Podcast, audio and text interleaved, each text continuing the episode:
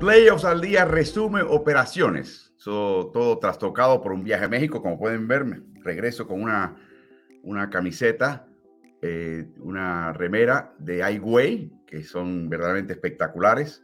Lindo, lindo país, obviamente. Tuve la oportunidad también de compartir un rato con Omar Quintero, que es el, no solamente el seleccionador de mayores, el técnico, pero el, encargado de toda la parte deportiva de la DEMEVA, que es la Federación Mexicana de Básquet. Así que eh, todos muy contentos, están a punto, en un periodo de prácticamente un año, tienen tres torneos regionales o internacionales en territorio mexicano. Así que imagínense ustedes. Pero eso provocó una despedida, una pausa de mis intervenciones en Playoffs al día y trastocó el miércoles de Morales, damas y caballeros. Pero de eso hablaremos más adelante. Les recuerdo que estamos en todas las plataformas mediáticas, incluyendo las aliadas el diario Ovación, el diario deportivo uruguayo, que es parte del diario El País, el diario El Mercurio. Si están viéndonos por ahí, recuerden ustedes pueden enviarnos sus preguntas y comentarios. Déjenos saber dónde están, qué están haciendo, en Chile, Uruguay, en donde quiera que estén, a través de esas plataformas. También nos pueden ver, ver por las nuestras, Ritmo NBA, canal de Twitch, página de Facebook, cuenta de Twitter, cuenta de Instagram y el canal de YouTube, que es donde la mayoría de ustedes nos están viendo que es el canal de Ritmo NBA-NFL. Si no lo han hecho, pasen por ahí, suscríbete, activa notificaciones, el botón de la campanita. Si te gusta, dale like. El like permite que esas plataformas distribuyan este contenido de personas como tú. Y esa es la importancia del like para que más personas estén expuestas a este contenido. Por supuesto, también estamos todos los días, o prácticamente todos los días de playoffs, en eh, podcast de Ritmo NBA bajo ese nombre búscalo en las plataformas principales, incluyendo Spotify, y no solamente descarga una, emisión, suscríbete de una vez y no te pierdes uno. Les digo que hoy no es un miércoles de Morales, hoy es un jueves de Morales, porque tuvimos que trastocar todo esto y el coach fue tan amable que nos pudo acomodar después de un compromiso de una semana bastante bulliciosa con el equipo de Leones de Ponce. Carlos, mi primera pregunta, hemos visto en esta semana previa un par de situaciones, de hecho, lo hemos visto todo el año, donde el jugador ofensivo se abalanza típicamente por el eje central a toda máquina, pega un salto con intenciones de romper el aro, y el defensivo, llegue a tiempo o no, se coloca dentro o justo fuera del círculo restrictivo para evitar esa canasta y tratar de calzar la falta ofensiva. A raíz de eso hemos visto dos lesiones, quizás tres, incluye la de Julius Randle, y parte de la prensa estadounidense empieza a chillar de que no puede ser, que estamos arriesgando eh, lesiones, que estamos evitando jugadas espectaculares y que lo que hay que hacer es eliminar, eliminar la posibilidad de tú colocarte, es más, eliminar el círculo restrictivo o ampliarlo. Tu reacción, Carlos, como conocedor del básquet no, sé cómo reaccionar y, no ofender, Álvaro. O sea, ¿qué, clase de tontería más grande? adelante, por favor. Estamos en familia, adelante. ¿Qué clase de tontería más grande puede ser esa? O sea, este, qué sé yo, ¿cómo te podría decir? En el, en el, fútbol americano saca a los jugadores que puedan defender los pases largos. En el béisbol quita a todos los que puedan jugar en el field y que la, gente bate y corra. O sea, ¿cómo, cómo juega sin defender? La parte de la defensa es es colocarte en posición para evitar el acceso al canasto.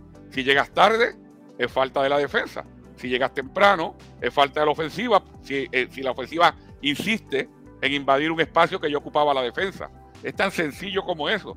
Claro que hay también eh, las limitaciones. O sea, un jugador que ya saltó eh, y está vulnerable en el aire, no te le puedes meter abajo porque si lo, lo hace después que saltó, es falta bloqueando. Es una jugada peligrosa, sí es una jugada peligrosa, tal y como si alguien la fuera a volcar y tú, y tú saltaras en el último momento a tratar de darle una tapa, el jugador está indefenso en el aire y, sin, y por el momento, por el ímpetu que llevas, eh, lanzaras a ese jugador al suelo. O sea, eso pasa en el basquetbol, hay jugadas peligrosas, pero, pero ¿cómo vas a defender sin, sin lograr una posición? O sea, acceso directo al aro, acceso libre al aro, para que los partidos en lugar de 150, 140, como se acabaron algunos este año, se acaben 210 a 208. Eh, eh, no, no me cabe en la, en, la, en la, cabeza, Álvaro, lo que están proponiendo estos, estos señores. Y son personas que, algunos con reputación, que son dedicados en la prensa a, examinar. La, reputación, puede ser buena o mala, dudosa, o sea, yo en eso no entro. Pero lo, curioso es que siempre son los primeros en, ofrecer cambios. sugerencias de reformas, porque el, deporte en sí está roto, hay que arreglarlo siempre, ¿no? Claro. Pero Carlos, ahora viene el otro lado de la moneda y podría ser igualmente descabellado. Si fueras eh, entrenador o jugador de NBA, sabiendo que estas reglas no la van a cambiar, te lanzas a, saltar y perder el contacto con el suelo, sabiendo que el jugador defensivo está debajo de ti y que el contacto te puede llevar a un lugar que tú no puedas anticipar? No, de nuevo, es una, es una decisión que tiene que tomar el, jugador cuando ve eh, cómo está ese acceso, si está denegado el acceso al aro o si no lo está. O si, o si piensa que hay la posibilidad de que en un último momento haya una jugada peligrosa eh, para él. O sea, eh, cada, cada jugador mientras está en cancha tiene que tal y como le dicen a los boxeadores, hey, defiéndase en todo momento. El jugador tiene que tener claro qué jugada va a hacer y cuánto peligro conlleva. Eso es, e, eso es así, eso en el deporte, no en el deporte del basquetbol, en cualquier deporte, y especialmente los deportes de contacto, tienes que tener claro que conlleva algún, algún peligro cada ejecución. Entonces el jugador tiene que ser más o menos prudente de cuánto voy a saltar, de cuánta velocidad llevo, de cuán fuerte va a ser el impacto, si hay algún impacto, y, de ahí entonces hacer los ajustes, pero decir, no, vamos a quitar una parte integral del juego, vamos a quitarla, eh, que defiendan de otra manera, pero que de ninguna forma obstaculicen el, acceso al aro. Entonces, ¿y cómo? O sea, explícame esa. No, es increíble, así que ya, ya entendemos, creo que entendemos, Carlos, tu postura al ah, respecto. gracias, gracias. Y es algo que, de hecho, hay, son las personas que ellos se consideran sabios, ¿no? Los, reformistas. Y digo, oh, por Dios, o sea, o sea no entienden que, que, la esencia del deporte es que, que, que si vas atacando al área y vas a saltar, hay más logro si anotas en contra defensiva que no por tu cuenta. O sea, no es, no es una práctica de volcar, no es un concurso de, mates. Pero bueno, eh, espero que se recupere ya Morán, que todavía no se recupera. Yanis, eh, por supuesto, también Julius Randle y cualquiera que se haya visto inmiscuido. Pueden ver al calce que estamos eh, recibiendo y colocando sus preguntas, comentarios, observaciones. Déjenos saber dónde están, en qué parte del mundo están. Y si por casualidad están consumiendo algo de noche en China, tarde en Europa, mañana en las Américas, también compártanos para que nos desarrolle un poquito de hambre que estamos sin desayunar. Un comentario adicional, Carlos, editorial, ahora que estamos en temas editoriales. ¿Qué te parece esta idea, esta parte en la primera parte de los playoffs, de que se solapen partidos? Que la NBA coloque un partido que empiece a las, a las 7 y otro empiece a las 8 y media y otro a las 9. O sea, ¿por qué, Dios mío, por qué? Yo no entiendo eso, Carlos. Explícame eso. Bueno, la, idea es tratar de darle cobertura televisiva a, a, los tres partidos que usualmente se juegan en la noche. Recuerda, son ocho series que se están llevando a cabo y la, y la idea es cada día jugar 3-3-2 o 2-3-2. La idea es que los que en tres días cada serie eh, haya jugado un partido. Entonces, al haber tres partidos, eh, tres partidos en una noche, tratar de darle cobertura televisiva, lo que hacen es que la cadena grande, TNT, eh, se lleva dos de los partidos de la misma forma como, se como lo jugaban en temporada regular, o sea, uno programado para comenzar más o menos cuando está terminando el otro, pero en medio de esos partidos está, está la cadena NBA TV en los Estados Unidos, que comienza entonces lo que sería el tercer partido de la noche, por llamarle de alguna forma, pero que entra cuando, se, cuando está ya comenzado el primer partido y termina más o menos cuando ya está comenzado el, segundo partido. Entonces, sí, eh, llega un momento en que están los tres partidos, quizás eh, dos de los tres partidos enganchados, y es un poquito difícil, especialmente para el que quiere cubrir. Y si los juegos están cerrados y quieres ver el final de un juego, todavía eh, más difíciles para el televidente. ¿no? Yo entiendo que ustedes que nos están viendo nos van a decir, bueno, muchachos, hay una palabra muy sencilla, tecnología, ¿no? Búsquense algo que puedan ver esto a la misma vez. Es que, es que dividir la atención es perder el hilo de lo que está pasando en cada una. Es muy, muy difícil. Tienes que pasar, por ejemplo, de la acción de una, va al minuto pedido, pasas a la otra, capaz que regresas a un, el cierre de un minuto pedido. O sea, es, bien, bien complicado y obviamente dificulta todo esto. Dicho sea de paso, cuando el partido cae en la cadena NBA TV, Carlos, ese partido puede ser transmitido en los mercados locales de esos equipos. Así que es de los últimos partidos que la, televisión local de ese equipo puede transmitir. A partir de la segunda vuelta, eso se acabó. Pero pasemos, Carlos, al primer partido de, los tres que se vieron anoche. De nuevo, curioso que ponen a, a Los Ángeles Lakers temprano con su afición eh, empezando a ver ese partido a las 4 de la tarde, hora del Pacífico. Los Ángeles Lakers, Memphis Grizzlies, ya Los Ángeles venía de ganar el primer partido, Carlos. Eh, en este segundo partido era un partido de suma importancia. Equipo que cae en el hoyo 0-2, equipo que pierde el 93% de las series.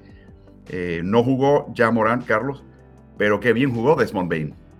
Jugó muy bien Desmond Bain, eh, específicamente en el costado ofensivo, pero la defensiva total del equipo, o sea, la defensiva colectiva del equipo de Memphis estuvo mucho mejor que en el primer partido, estuvo mucho más enfocada temprano eh, me pareció, Álvaro, por lo que pude observar, que los Lakers quizás entraron un poquito confiados, como que primero sabiendo que Morán no iba a estar, recordando que el partido anterior cambió de rumbo cuando Morán salió.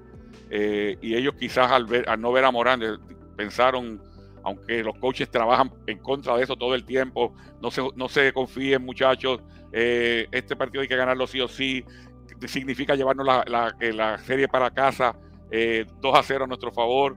Todo eso lo, hacen los técnicos y, el mensaje que le llega al coach es, ah, al, jugador, pero ah, el coach está pensando que, este juego es fácil, por eso es que nos dice que no nos confiemos. Y creo que hubo un poquito de, subestimación de parte de, del equipo de los Lakers, especialmente en el comienzo del partido eh, contra Memphis. Y Carlos, yo diría, eh, añadiría quizás otra vertiente, otro camino en esa vereda, que es el hecho de que ya Los Ángeles logró su cometido.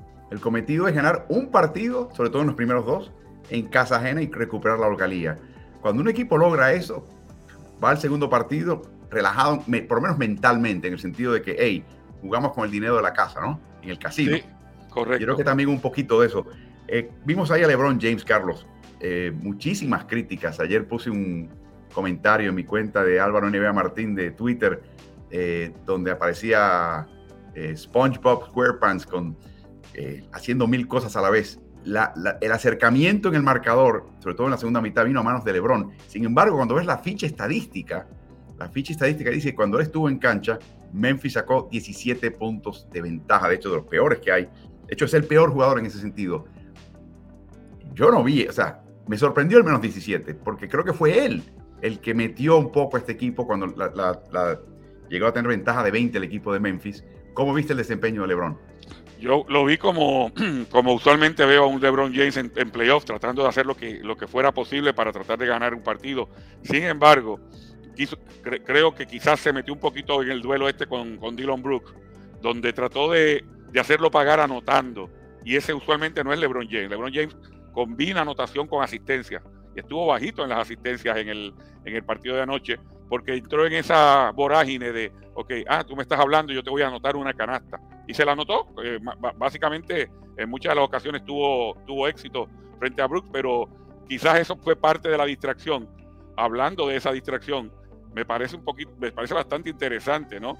Eh, que Dylan Brooks no solamente ganara ese duelo, y lo pongo entre comillas, porque obviamente no ganó el duelo, ganó, el ganó su equipo del partido, pero que luego le echara más leña al fuego de cara a lo que viene, teniendo en cuenta que vienen dos partidos ahora en, en Los Ángeles y que él le echara más leña al fuego diciendo que no, tenía, que no le importaba LeBron James, que estaba viejo, eh, todo ese tipo de cosas que, que, quizás lo hace precisamente para metérsele en la, en la cabeza a un viejo zorro, a un veterano que ha pasado por todo esto varias veces y que usualmente cuando lo llaman responde. Así que eh, yo creo que esta serie va, el resto de esta serie va a estar interesante precisamente por lo que aconteció en el segundo partido y por los comentarios de Dylan Brooks después del mismo. Y uno particular que dice, yo solamente le hago caso a la gente que me anota 40 puntos. ya abrieron una página en el libro de apuestas, Lebron metiendo 40 o más en el tercer partido de esta serie. Carlos, la NBA se me está eh, eh, empezando a parecer cada día más a titanes en el ring, a una especie de circuito de lucha libre, que es una especie de, realidad eh, alterada. Es un es un realismo mágico, Carlos, lo que estamos viendo en la NBA es increíble y tendremos más que hablar al respecto. Carlos Xavier Tillman, el partido de su vida, 22 puntos, 13 rebotes. Y yo te voy a mencionar algo. ¿Te acuerdas el año pasado que Steven Adams, particularmente al avanzar la postemporada, su protagonismo se disminuía porque el equipo tenía que jugar con un equipo más pequeño y más ágil? Yo pienso que aún con Steven Adams ileso, y ojalá lo pudiéramos ver ileso, sobre todo al avanzar la postemporada, Tillman tendría un papel. Y lo que estamos viendo es un Xavier Tillman con un año más de experiencia, un año más de playoff de experiencia y ayer, francamente, fue un factor importante. Fíjate, es interesante eso que mencionas porque cuando se habla de las posibilidades de un equipo, siempre se habla de lo que pierden cuando alguien se lesiona. Y desde que Steven Adams se lesionó, todo el mundo comenzó a decir, uh, Memphis la tiene difícil y demás, pero lo, que a veces no se toma en cuenta es la oportunidad y la puerta que le abre a un jugador que está eh, ávido de tener eh, oportunidades y que sabe que está listo para, para ese escenario, que ya tuvo esa oportunidad previamente. Y en el caso de Tillman, así fue. O sea, yo no me imagino a Steven Adams teniendo la actuación que tuvo Tillman anoche. No, eh, de hecho, un momento le hizo unas par de fintas a Anthony Davis y digo, jamás se le hubiera ocurrido a, Aquaman intentar algo así, Carlos. Exactamente. Entonces, eh, puntos, rebotes, presencia física. Eh, Adams te da los rebotes, te da la presencia física, pero ni hablar de que te vaya a, anotar 22 puntos de la, de la manera como, como Tillman los anotó. Entonces, me parece que hubo una, una ganancia, ¿no? una, una eh, adición por sustracción. El no tener a Adams le dio la oportunidad a Tillman de jugar, de jugar más minutos, incluso de pensar, bueno, prácticamente no tengo sustitutos. Eh, eh, si yo estoy jugando bien, me van a dejar en cancha. Y, ese fue el resultado. Y de hecho, el que se lo reemplazaría, que sería el cuadro aún más ligero, es Brandon Clark, que también está fuera. Así que estamos remando con él. Y hay que mencionar también con el canario Santi Aldama, que se está defendiendo. Cada año lo ve jugando mejor. Ayer en varios momentos del partido, porque así lo quiso Los Ángeles, lo dictó, tomó el rebote y lo trajo al costado ofensivo. Manejo de balón no es exactamente el punto fuerte todavía del juego de Santi, pero está adquiriendo confianza.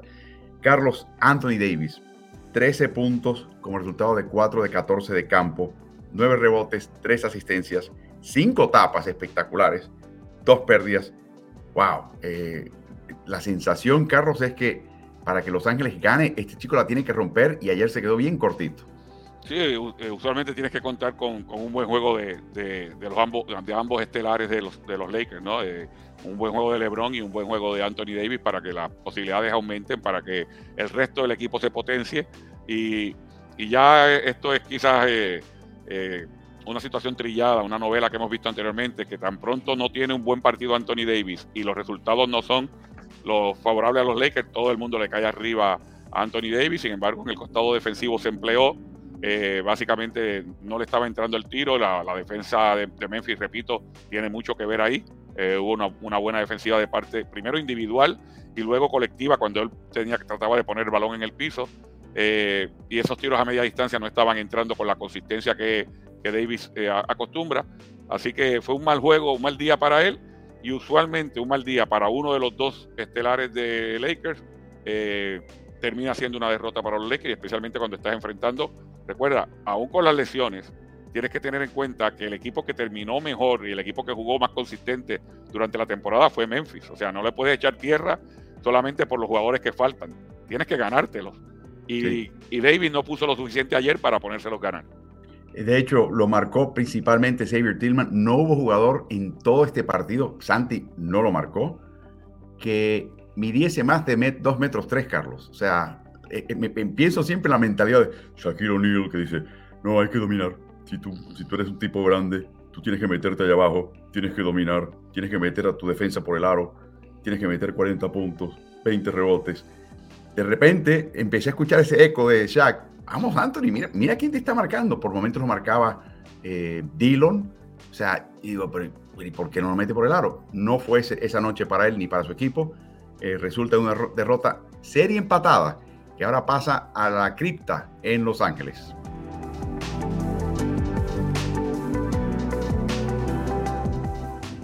El partido que fue el partido, la proteína, el jamón de la torta del emparedado fue el partido entre Miami Heat y Milwaukee Bucks. Eh, no iba a jugar Giannis Antetokounmpo, ya eso lo sabíamos. Eh, por Miami regresó Kyle Lowry, que es algo muy importante. Eh, era una oportunidad para Miami también de, tomar una dirección, llevar esta serie en una dirección totalmente favorecedora.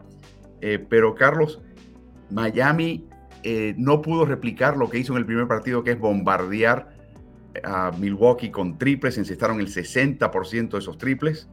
Eh, y no pudieron hacer lo mismo.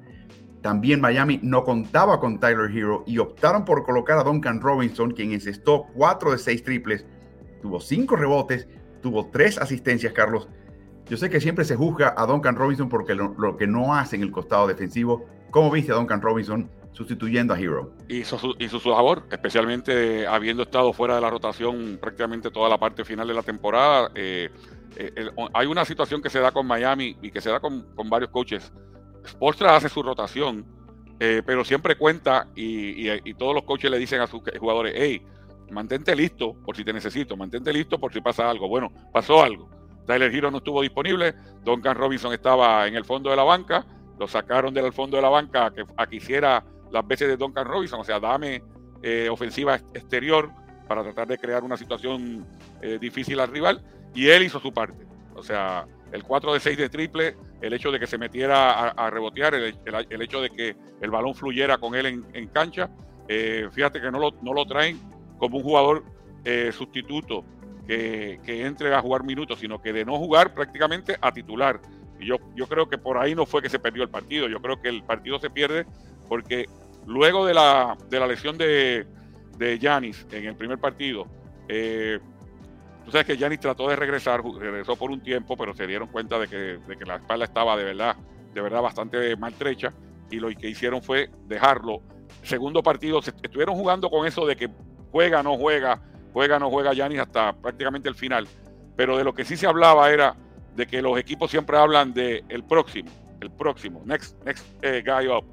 Y que quizás en el caso de Yanis era muy difícil sustituirlo, como otras personas que piensan que el próximo va a tomar eh, eh, el protagonismo. Bueno, sí hubo próximo y hubo próximos. O sea, Milwaukee, de alguna manera, y especialmente con, el uso de, de Connaughton, que no había jugado en el partido anterior, lograron la producción en los dos lados de la cancha que da Yanis.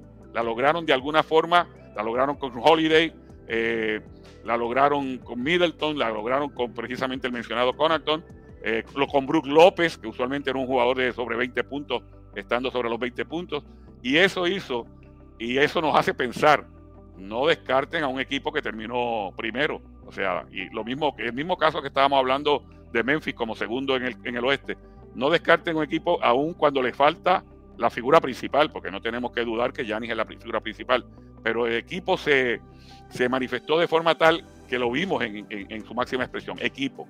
O sea, cada cual poniendo un poquito más para poder superar a Miami. En el caso, Carlos, de Tyler Hero, eh, hemos mencionado en el pasado que tiene esa tendencia de, ser un poquito impulsivo. Y el clásico ejemplo es que salta sin un concepto si va a tirar o pasar y cuando ve quizás que el tiro está un poquito dificultado, improvisa el pase a última hora.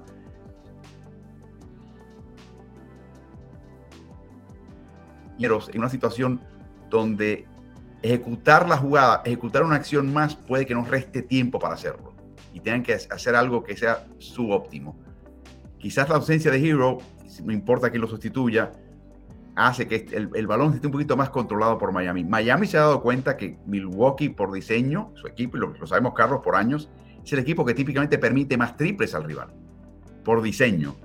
La pregunta es si el triple viene eh, ardido el rival o no, si viene encendido o no. En el primer partido lo fue, en este segundo no tanto, no, no tiraron mal los de Miami, 44%. Cualquier equipo firma eso con gusto. Eh, Carlos, un par de comentarios también quería eh, mencionar. Brook López.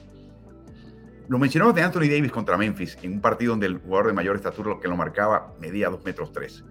López y Milwaukee entendieron que Miami es un equipo chico y lo que hicieron fue que metieron a Brook López, Carlos, en la, en la máquina del tiempo y lo hicieron regresar a la época de New Jersey Nets y de hecho hasta Brooklyn Nets, donde él era el anotador copioso, él era el anotador de 20 puntos. Y lo interesante de todo esto, Carlos, es que la función moderna y contemporánea de López es abrir la defensiva contraria, socavarla, sacar al pivote afuera, se coloca en la esquina para meter un triple que lo encesta. Esta vez fue el viejo Brook López de dámele en la llave y te, y te rompo a, canasta cerca del aro todo el tiempo. Y fue lo que definió el partido, Carlos. Yo creo que López fue valioso en ambos lados de la cancha. Ahí mismo eh, pudimos observar visuales donde Miami trata de establecer jugadas de pick and roll donde López tenga que salir a la llave, eh, de la llave, perdón. Pero eso le hace que quizás no esté tan cerca del aro para rebotear, pero sí para cubrir mucho espacio. Yo creo que López fue clave, especialmente en lo mal que le fue a, a a Bama De y luego en la forma como él martirizó a la defensiva contraria, especialmente cuando, eh, como mencionas, no tanto eh, lo que había hecho en últimas temporadas con Milwaukee, que era jugar alejado de la, de la pintura, sino en este caso en la pintura, anotando prácticamente cada vez que quería. Y Milwaukee lo buscó, o sea, los, los Bucks buscaron a su compañero adentro para que hiciera ese daño, o sea, que te das cuenta que era parte de, del plan de juego y no, no decepcionó, fue uno de estos jugadores que elevó eh, su potencial ofensivo, como dije anteriormente, lo que hicieron los Bucks fue tratar de buscar esa producción de Yanis en otros jugadores y uno de ellos y el más importante quizás fue Brook López. Y de hecho, en el primer partido encestó 4 de 4 en la llave, en el segundo encestó 10 de 14 en la zona pintada. Y de nuevo fue un punto de énfasis. Y ese punto de énfasis fue constante en todo el partido. Y eso obligaba a Miami a meterse en la llave. ¿Qué pasó? Abrió el triple Carlos. Milwaukee encestó más de la mitad de sus 49 intentos de triple. 25 triples. Los estaba matando López, los obligó a meterse en la llave, abrió el perímetro y los chicos del perímetro respondieron, Carlos. Sí, específicamente lo que, lo que mencionaba, o sea, el hecho de que eh, Middleton jugara muy bien en, eh, eh, con su tiro exterior, que Connaughton también creara con su tiro exterior. Siempre se puede contar con Grayson Allen, que eso es lo que hace, lo que hace mejor. Drew Holiday, o sea, todo jugador que tuvo la oportunidad de, lanzar triples estuvo eficaz en ese, en ese partido para Milwaukee y eso les dio para...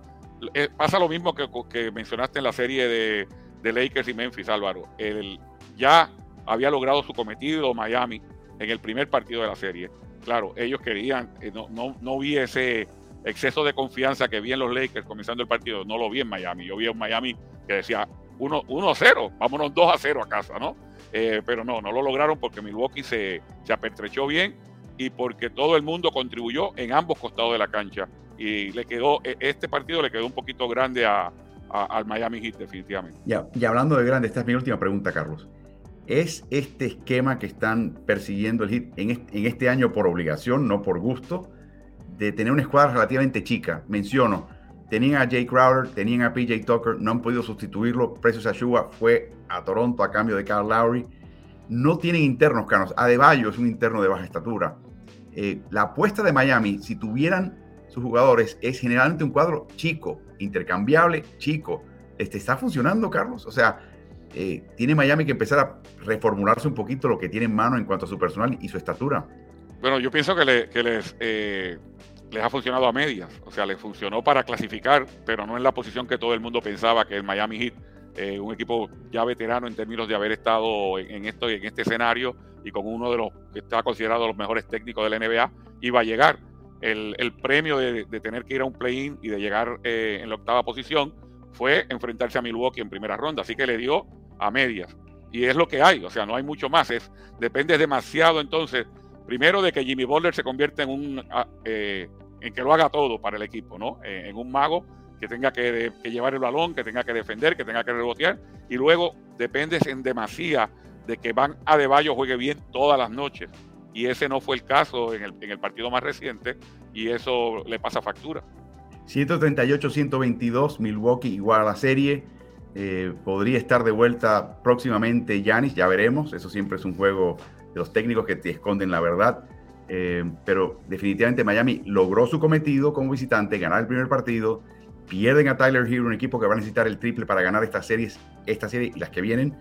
Veremos qué pasa en esta serie entre el número 1 y el número 8 en el este.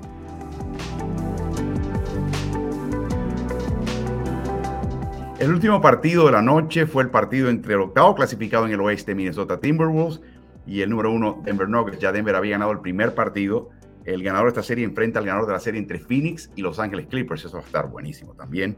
Eh, Carlos, sin Jaden McDaniels, Minnesota opta por darle a Dorian Prince solamente su quinta titularidad del año y el chico francamente respondió. Lo que me pareció interesante es que Chris Finch, el técnico de Minnesota, no le da, no tiene mucha confianza en Jordan McLaughlin y cambió del cuadro titular a Kyle Anderson y lo colocó como reserva, más bien no, por su capacidad anotadora, pero por su capacidad aglutinadora y organizadora de una segunda escuadra como manejador de balón. ¿Qué te pareció ese cambio por parte de, Chris Finch y Minnesota?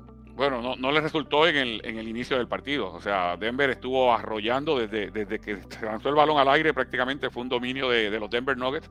Llegaron a sacar 21 puntos de ventaja.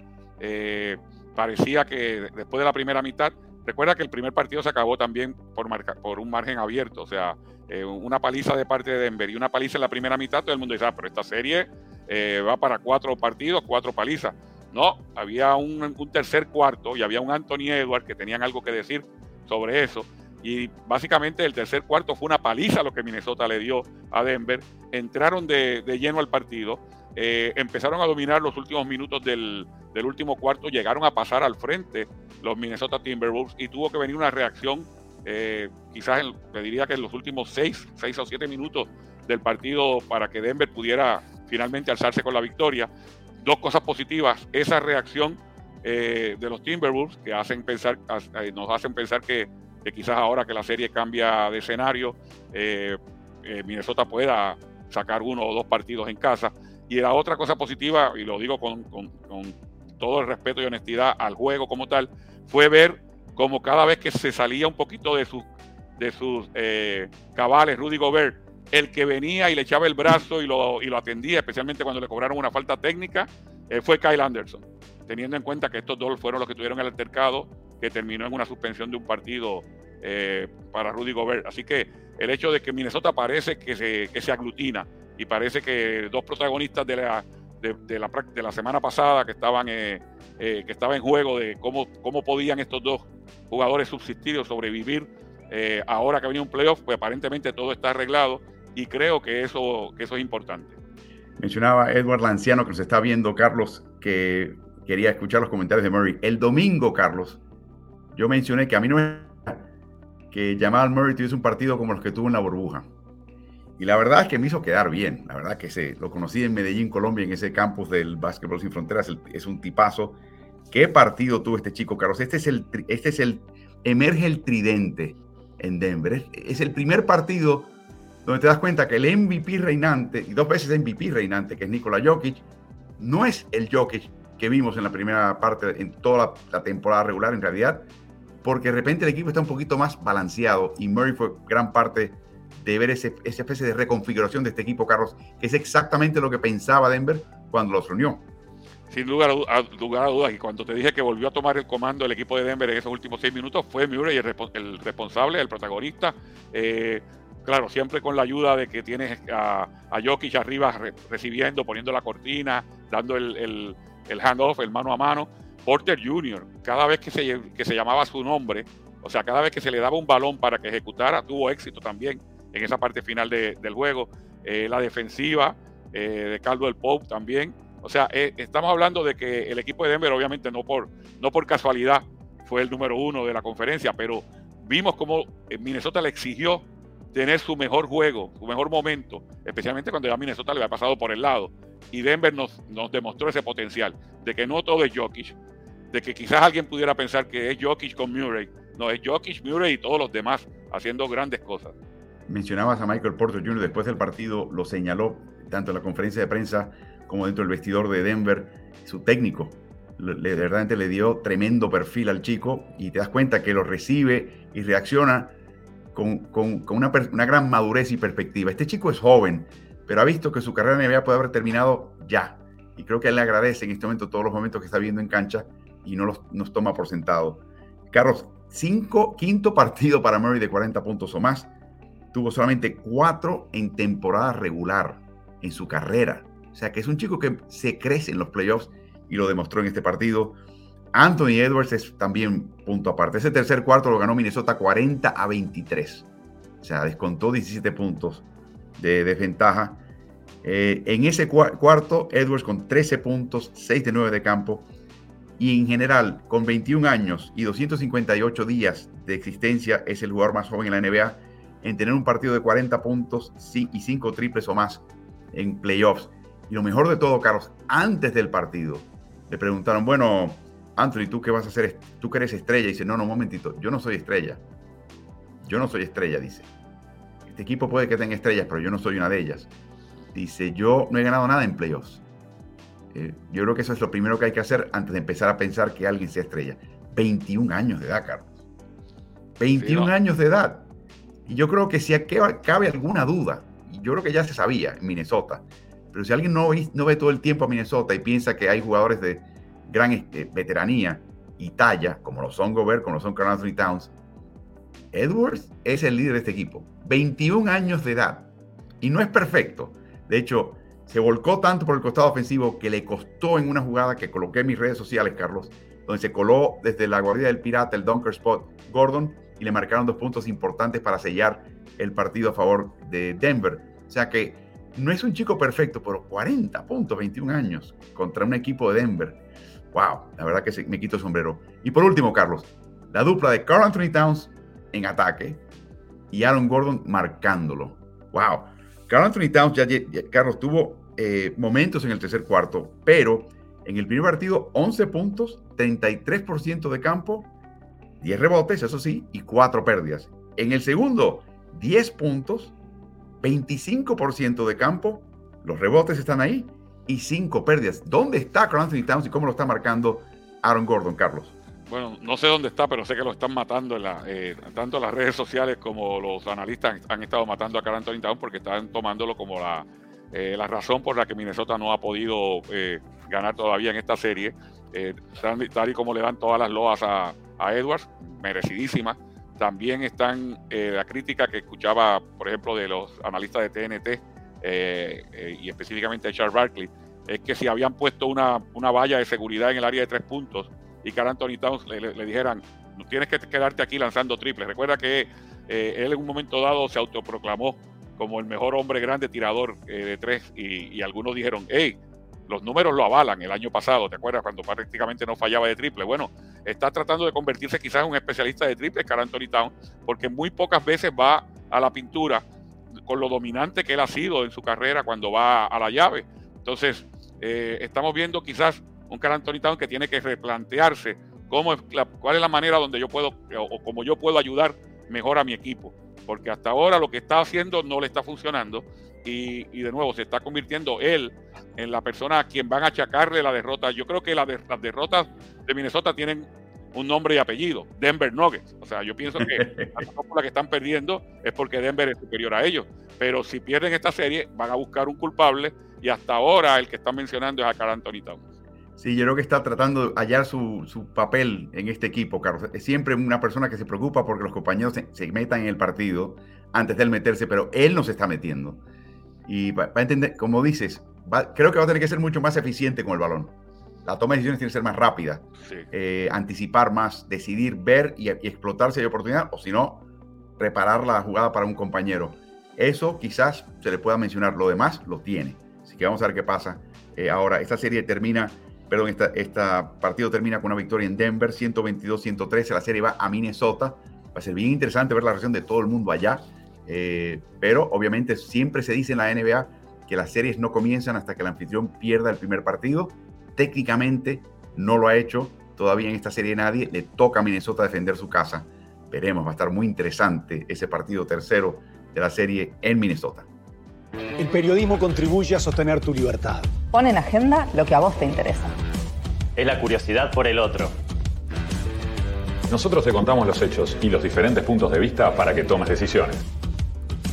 Es contar historias para inspirarte y darte voz. Es escribir sobre eso que te apasiona. Es abrir una ventana al mundo para mostrarte lo que está pasando. Es destapar aquello que algunos se esfuerzan por ocultarte. Es chequear la información para contarte lo que es verdad. La realidad exige dar un paso más. Juan Pablo Romero, Enrique Arrillaga, parte del, Departamento de Deportes en El País y por supuesto el diario deportivo Ovación, Alejandro Cisternas, parte del Departamento Deportivo El Mercurio, dos medios que están transmitiendo estos eh, playoffs al día constantemente en sus plataformas mediáticas. Ahí hay un montón de información de deportes e inclusive información de cualquier otro tipo de tema, así que está, está muy lleno de información. les insto a que pasen por ahí y lo disfruten ustedes y les agradecemos que siempre nos acompañen en esta cobertura de playoffs por Ritmo NBA.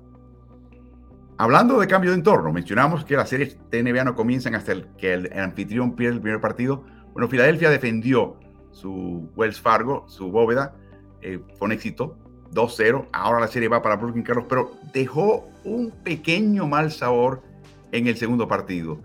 Antes de llegar al, al, tema general de Filadelfia, ¿qué te parece el planteamiento que está utilizando Jack Bond, que es doble marcar a Joel Embiid, no con el, que puede ayudar más cercano donde está Embiid, sino de otro costado más lejano para tratar de sorprender a Embiid?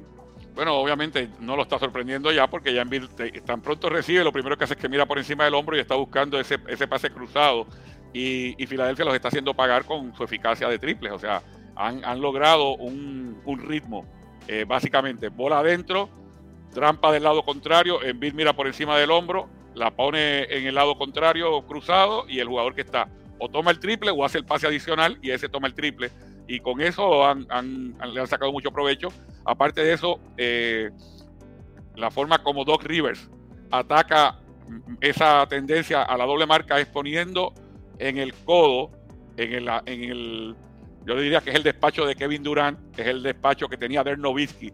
Son los jugadores que son tan dominantes siendo jugadores altos que no tienes que ponerlos en el bloque, sino que los pones en el codo, los pones en el tiro libre extendido y de ahí eh, ejecutan. Y los puntos de Joel Embiid se los está buscando de esa manera en muchas ocasiones, recibiendo en un área donde se le hace difícil al rival doble marcarlo. Entonces, eh, Filadelfia le ha encontrado la, eh, le ha encontrado la fórmula en ese costado, en el costado ofensivo, y eso le ha dado lo suficiente para ganar los primeros partidos. Carlos, estamos en presencia en Filadelfia del mejor equipo triplero en la NBA en cuanto a porcentaje de triple, con alto volumen. Mencionaba que quizás la clave de, Brooklyn Nets era sorprender, siendo más eficaces o por lo menos más copiosos, anotando triples que el mismo Filadelfia. Pero el planteamiento de Bond provoca el triple de Filadelfia. O sea, provoca lo que el contrario hace mejor. Y me pregunto, Carlos, si estamos viendo el máximo tributo a Joel Embiid, porque sabiendo que le estás provocando al contrario, quizás lo mejor que hace, lo estás haciendo porque piensas que, que Embiid con el balón uno contra uno te desbarata. Pero eh, le toca, eh, entre, entre partidos, le toca entonces al staff técnico, al grupo técnico de, de Filadelfia tomar una, eh, perdón, de Brooklyn, tomar una decisión y la decisión es, ok, ya esto que estábamos haciendo, doble marcarlo agresivamente, doble marcarlo temprano, no funcionó. Quedan dos alternativas.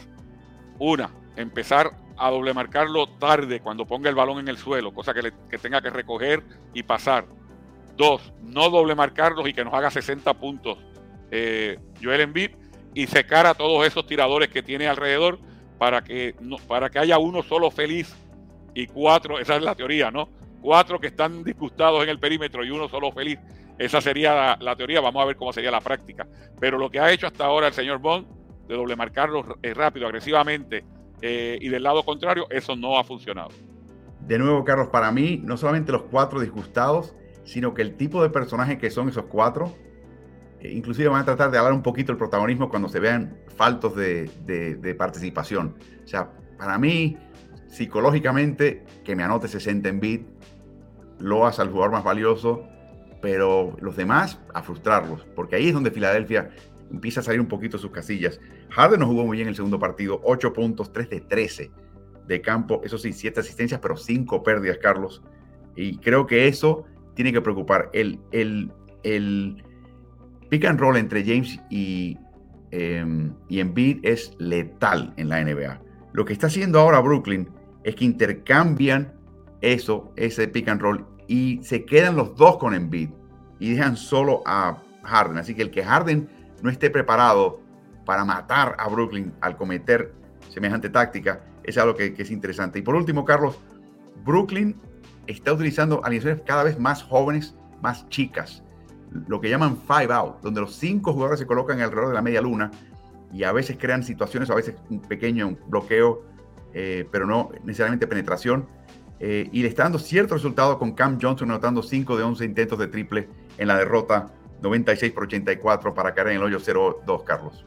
Y yo creo que la ofensiva le falló aún con, aún con eso que estabas mencionando de Cam, de Cam Johnson. Recuerda que en el primer partido era eh, Michael Bridges el que estaba cargando el equipo. Eh, no sé qué ocurre con la ofensiva que no puede mantener una, una consistencia. La ofensiva, bueno, puede ser que lo, que lo que ocurre sea Filadelfia, ¿no? Que Filadelfia los esté defendiendo muy bien. Pero lo que te quiero decir es que aún con ese entra y sale de jugadores que son casi, casi similares, jugadores aleros, eh, que la ponen en el piso, que pueden meter el triple, eh, esa versatilidad que se supone que Brooklyn tenga. Su ofensiva no ha carburado o no ha carburado por, por largo tiempo. O sea, es como que pisan y no arrancan, como que tienen un momento ofensivo bueno y tan pronto Filadelfia les, cierra esa válvula, se quedan sin ofensiva por cuatro o cinco minutos y yo creo que eso eh, también le ha pasado factura. Bueno, si pierden el próximo partido en Brooklyn, allá en Atlantic Avenue, Carlos, caen el hoyo 0-3. 147 equipos en playoffs en la NBA que han caído en ese hoyo 0-3 perdieron la serie. Así que es muy difícil superar ese déficit y tiene que jugarse la vida el equipo de Brooklyn en casa, perdiendo 0-2 ante Filadelfia.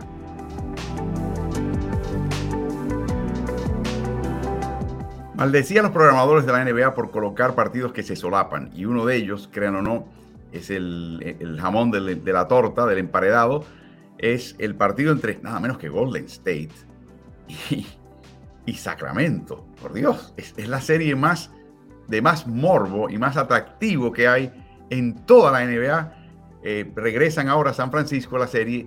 Eh, curiosamente, Carlos, en, 27 series eh, no había caído un hoyo 0-2 el equipo de Golden State en la era de Kerr y en la era de los, los jóvenes de, Steph Curry y Clay Thompson y Draymond Green.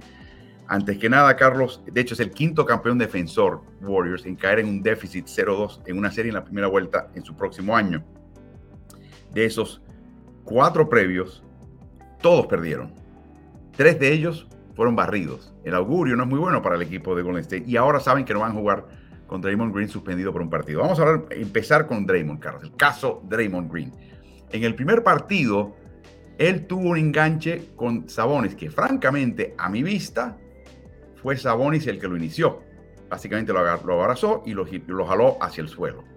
Frente a ellos estaba John Go, el árbitro cubano-estadounidense de Miami, que cuando le reclamó Draymond Green, su respuesta fue, Vaya, caballero, si en Miami Park, si no hay, no sangre, no hay falta, chicos, no hay falta. O sea, dijo, básicamente, continúen jugando, muchachos, déjense de tonterías.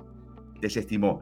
Y yo creo que eh, se lo echó en cara Draymond Green. Y yo creo que si fuesen otros jugadores que no tienen ese historial, eh, quizás hubiera sido exactamente lo correcto lo que hizo Gobble. Pero sabiendo que estaba, por un lado, Green, no hay más que hablar de su reputación, pero hay que hablar también de Sabonis, Carlos. Sabonis es un chico de, mañas. No, no te quepe duda. Esta carita de ángel, no, mañoso. Era el momento para em, quizás empezar a decir, muchachos, en esta serie, nada que ver. No quiero que pase nada. Pasó ese incidente. Y luego llega el segundo, donde ahí sí que se puso la cosa bien, bien fea. Obviamente porque Sabonis, tratando de señalar de que quería evitar de que, de que Green, que estaba sobre él, lo, lo pisotease, agarró su tobillo la reacción fue zafar la pierna y dar el pisotón fuerte en el esternón de Sabonis hasta el punto de que está en la lista de lesionados por eso. Y luego después, aquí está la secuencia de la jugada, el, de nuevo, un, enganche entre piernas, le agarra el tobillo y luego lo pisotea. Green, esto le vale una falta técnica a Sabonis por estar eh, sujetándolo y luego viene la flagrante 2 y la expulsión y luego la posterior eh, suspensión de, por un partido de, Green, no de Sabonis, en parte por la reacción también que tuvo después. Todo esto con Adam Silver sentado en las gradas, en el estadio, en el Golden One allá en Sacramento, donde Green empieza a tener intercambios bien, bien ásperos con la afición que estaba de, Sacramento, que estaba detrás de la banca, y eso le valió suspensión. Y lo dicen con todas las palabras. Esta es la parte que para mí lo encuentro más fascinante, Carlos. Joe Dumas dice que básicamente el mensaje es aquí hay un patrón de comportamiento y esto es parte de nuestra evaluación en cuanto a la sanción. ¿Qué te pareció particularmente la sanción, Carlos? Sí, me pareció un poquito exagerada, específicamente porque pues ya se le había cobrado la falta flagrante 2, eh, estuvieron con él prácticamente sin 8, eh, minutos de, juego, le costó en gran parte, o, alguien pudiera decir que le costó el partido a, Golden State, que, está, que estaba jugando de tú a tú hasta ese momento con, con Sacramento. De hecho, llegaron a empatar el juego más adelante. Eh, después vino los actos heroicos ya acostumbrados de, de Aaron Fox eh, y Sacramento sacó ese partido, pero alguien pudiera decir, hey, ya tuvo suficiente castigo eh, Draymond Green, pero el hecho de que se tome en cuenta su historial, perdón, y que, y, que lo, y que lo digan públicamente, aquí no estamos suspendiéndolo por lo que le hizo a Sabonis, básicamente, a Sabonis y a todos los demás. que se sientan todos restaurados, ¿no? Que se sientan que, que lo que ha hecho Draymond Green en el pasado le costó esta otra suspensión y esta suspensión puede ser muy, muy, muy valiosa desde el punto de vista de Sacramento, o sea que, que tienen la oportunidad de poner esa serie 0-3. Recuerda que Golden State durante toda la temporada jugó mal como visitante, 11, 11 triunfos en 41 partidos, y jugó muy bien como local. Pero ahora tienen que tratar de ganar un partido, el tercero de la serie, sin Draymond Green. Eh, obviamente algo que, hay que señalar pues, como positivo de parte de Golden State es Myers y Kerr, ambos deciden, ¿y qué vamos a hacer? Nos lo suspendieron, eh, nos suspendieron a, a Green, hay que tratar de ganar el partido de todas maneras. O sea, ese positivismo lo vimos, no vemos a nadie diciendo la liga es injusta, esto no debería ser.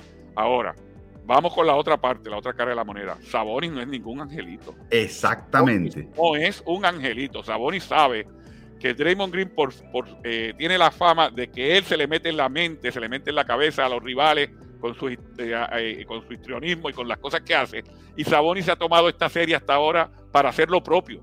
Él está ganando la batalla porque sacó de sus casillas a Draymond Green, pero esa agarrada de tobillo y ese alón que le dio en el juego anterior y ese empujón que le dio a, Kevin Looney, que, no, que tampoco fue cobrado, no son jugadas aisladas. O sea, Sabonis sabe cómo poner el dedo en la llaga y, lo, y ha logrado su cometido. ¿Y te sorprendió que a él no lo multasen como parte del incidente, Carlos? Sí, sí, porque si vas a, tener una reacción eh, tan... Eh, tajante. Sí, tajante contra un lado, tienes que tomar en cuenta quién está provocando todo lo que está ocurriendo y quizás hasta una multa, eh, qué sé yo, hasta una mención también sobre, sobre que estaremos pendientes de, de esto en el futuro. Pero nada, Sabonis ha sido el niño agredido el pobre muchacho que salió y lo agredieron. Y lo cierto es que él ha estado provocando esa agresión desde que comenzó la serie. Obviamente, si tú eres un aficionado de Golden State, multar a Sabonis es nada. Claro, claro. No cambia absolutamente nada. Pero, pero enviaría un mensaje, Álvaro, de que estamos pendientes y de que sabemos que el resultado de todo esto viene por, la, por lo que ha estado, o sea, todo esto viene como resultado de lo que ha estado eh, tramando y ha estado haciendo Sabonis. Así que te tenemos en la mirilla también, ¿no? Nada, hasta ahora lo que hemos visto es un, joven agredido y vamos a echarle todo al, que lo agredió. Bueno, yo creo que Sabonis es un hombre marcado. O sea, yo pienso que ahora está, está, bajo la lupa como nunca antes. De hecho, esa jugada con Looney ha sido aumentada por el equipo de Golden State eh, y por otros que dicen exactamente lo mismo. O sea, que él tiene que tener muchísimo más cuidado. Claro, no tendrá hoy que buscar eh, eh, encender la mecha a Draymond Green porque Draymond Green no va a jugar. Por último, Carlos, en, tema de disciplina, la disciplina se impone para corregir comportamientos, ¿no? Sí. Y en la, inclusive en la sociedad, cuando alguien comete un crimen y va a la cárcel, la idea es que cuando sales de la cárcel, has pagado, como dicen, tu deuda con la sociedad, ¿no? Has cumplido. Y la, la idea es que años en la cárcel, no estoy tan seguro de eso, corrijan ese comportamiento. Lo mencionó ayer tanto Bob Myers como Steve Kerr. Dices, con él nos pasa estas cosas. Con él ganamos. Sin él no podemos ganar. Es como la canción de YouTube, ¿no? De contigo o sin ti. Eh, no puedo vivir. No puedo vivir con él, no puedo vivir sin él. Y lo admiten abiertamente. Eh, la pregunta para mí es, la, liga creo que impone esta sanción porque se han dado cuenta, Carlos, que ya el chico no va a cambiar esto está en su ADN, él es, esa es su reacción, esa es su manera de ser, Carlos. Y creo que quizás le está mandando un mensaje casi casi al equipo, ¿no? De que, hey, eh, esto viene y cuando venga, así lo vamos a tratar. Es el único jugador, Carlos, que en un espacio de 10 años se, ha tenido, que perder dos partidos de playoffs por suspensión por su comportamiento en cancha, Carlos. Sí, recordamos la suspensión aquella vez que tuvo el, altercado con LeBron James también. En finales. Muchos dicen que le costó eh, otro campeonato al equipo. Recuerda que en ese momento que lo suspendieron, la serie estaba 3 a 1 a favor del, del equipo de Golden State. Terminó perdiendo en 7 partidos. Eh, así que sí le costó. Pero no, hay, no ha habido modificación de conducta al respecto. O sea, él, piensa que, ok, por cada suspensión que yo he tenido, que en ese momento había sido una nada más, ¿cuántos campeonatos hemos ganado eh, yo actuando de esta manera, jugando al límite de la falta, jugando al límite precisamente de la técnica o de la flagrante o de la suspensión? Eh, eh, siempre ha estado eh, en el filo de la navaja, caminando en la cuerda floja. Y hasta ahora pues ha sido positivo, el, el, el, margen ha sido positivo a su favor. Así que ahora habría que, si esta serie culmina con una victoria para Sacramento, habría que ponerle otra en el lado negativo, porque le está costando a su equipo con esta suspensión. Cuando esencialmente su, contrato podría estar en juego, Carlos. Por él vendrán o Gary Payton en el segundo, eh, Poole o Kuminga en el cuadro titular. No sabemos exactamente por dónde se decanta este equipo. Eh, Poole, Carlos, tiene una lesión en el pie. La defensiva de Poole, que nunca ha sido lo mejor, su carta de presentación está pero pésima. Lo están explotando y están exponiendo a Bob Myers, que le hizo una oferta jugosa eh, a él y ahora está eh, eh, mostrando exactamente sus limitaciones en cancha a nivel de playoffs.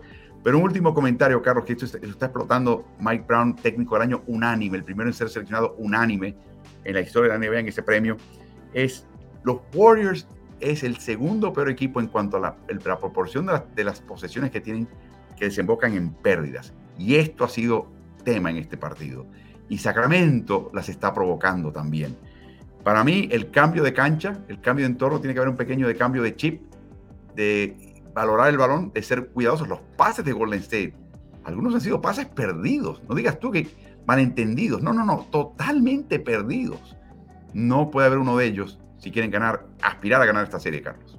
No, específicamente como arrancan los partidos, arrancan, este, los, los, los estadounidenses le tienen una frase que, a mí siempre me da gracia, es Lucy Goosey.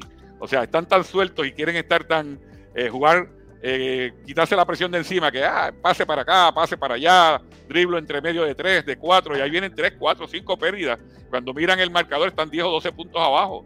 Y siempre dicen, bueno, los recuperamos porque tenemos ese poder ofensivo que hemos tenido.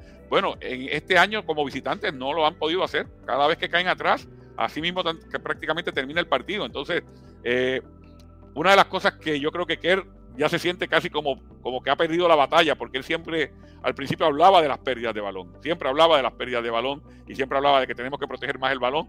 En la entrevista que le hicieron entre cuartos de este segundo partido, lo que decía era, eh, bueno, defendimos muy bien, los dejamos en 17 puntos, eh, o sea, trató de cambiar el tema en cuanto a las pérdidas. Y las pérdidas sigue siendo una piedra en el zapato para, para Golden State.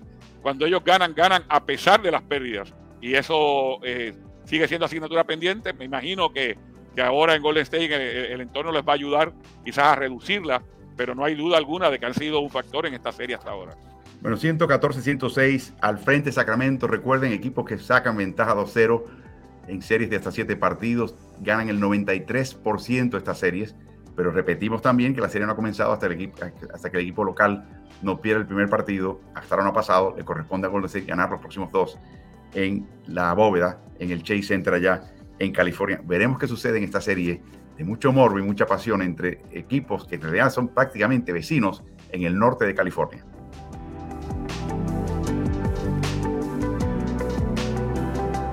Mientras concluye el choque entre Golden State y Sacramento, lo mejor, el último cuarto de Aaron Fox, jugador clutch de la temporada, el primero en recibir el premio Jerry West. Eh, nos toca el partido entre el 4 y el 5. ¿Cómo es posible, NBA? ¿Cómo me hacen eso? No, por favor, no me torturen así.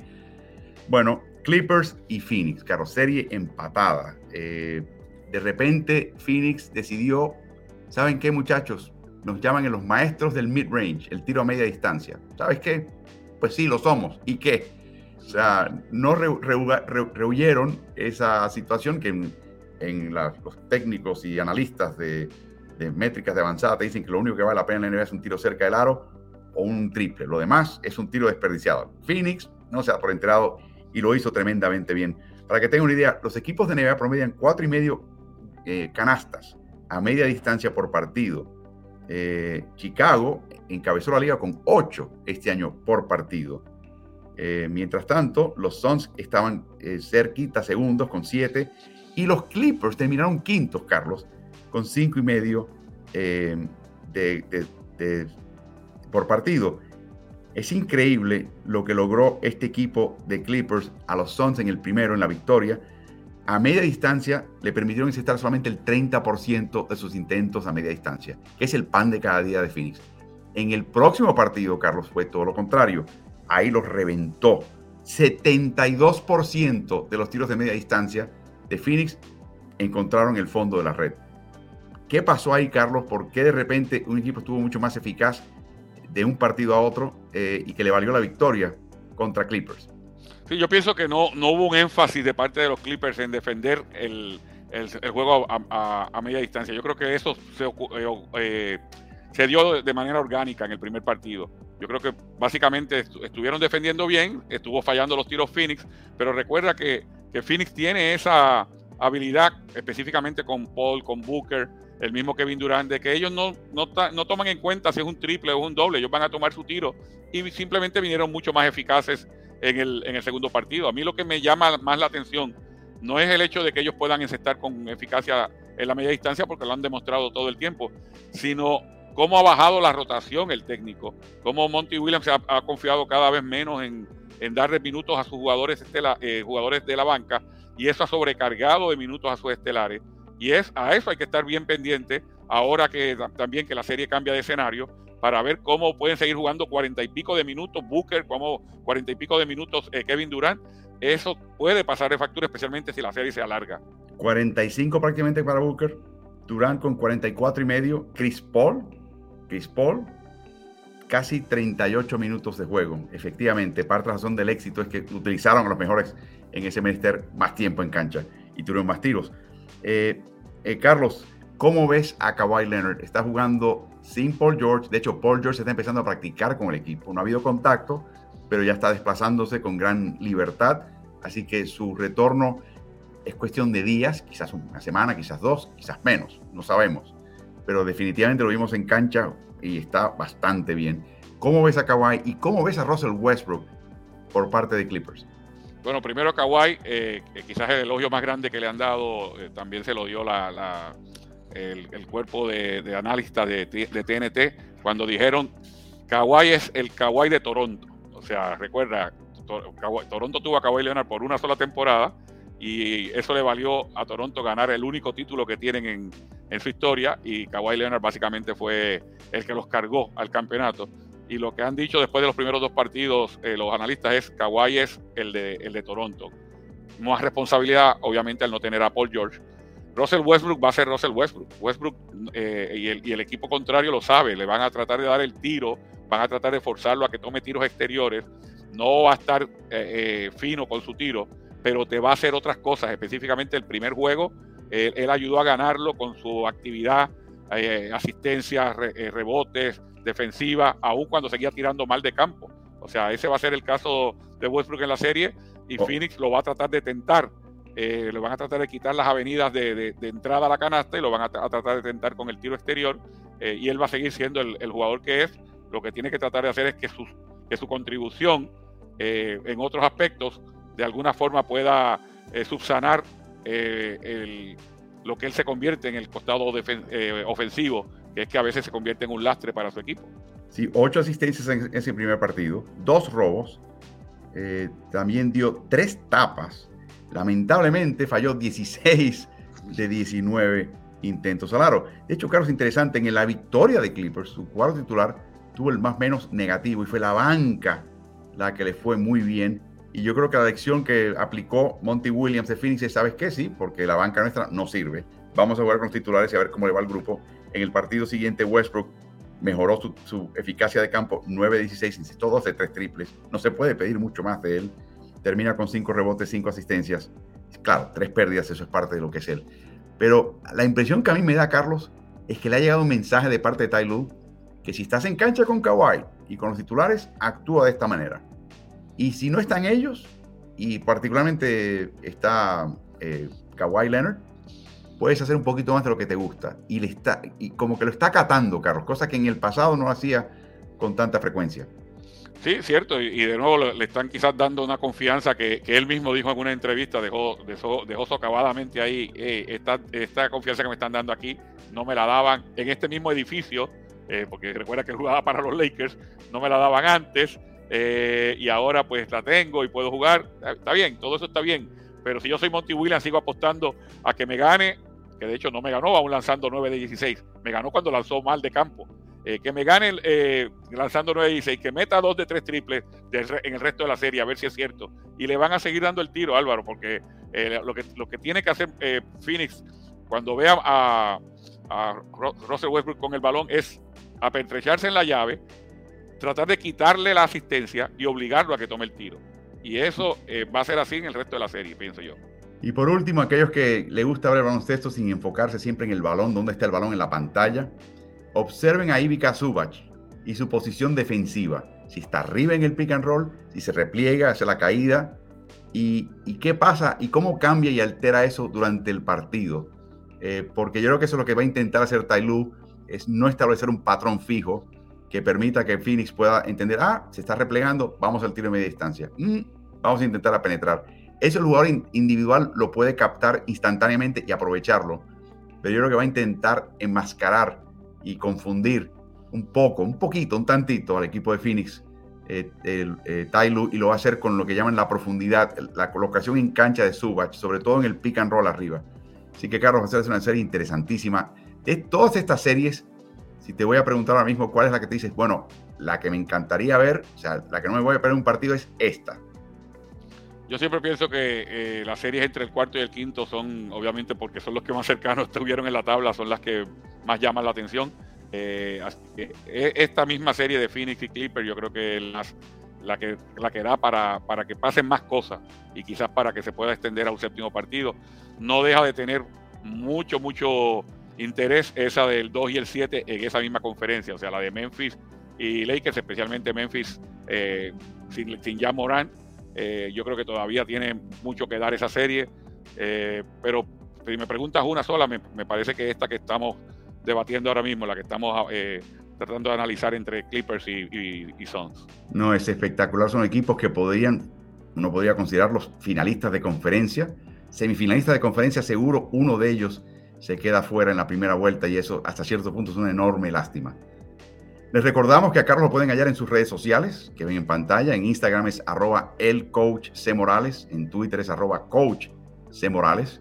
Y en nuestro caso, nuestro agradecimiento al diario El Mercurio de Chile y sus plataformas digitales, así como las eh, eh, homónimas de Ovación, que es el diario deportivo del diario El País en Uruguay, que nos acompañan en estos playoffs al día. Yo estaré de vuelta con ustedes mañana.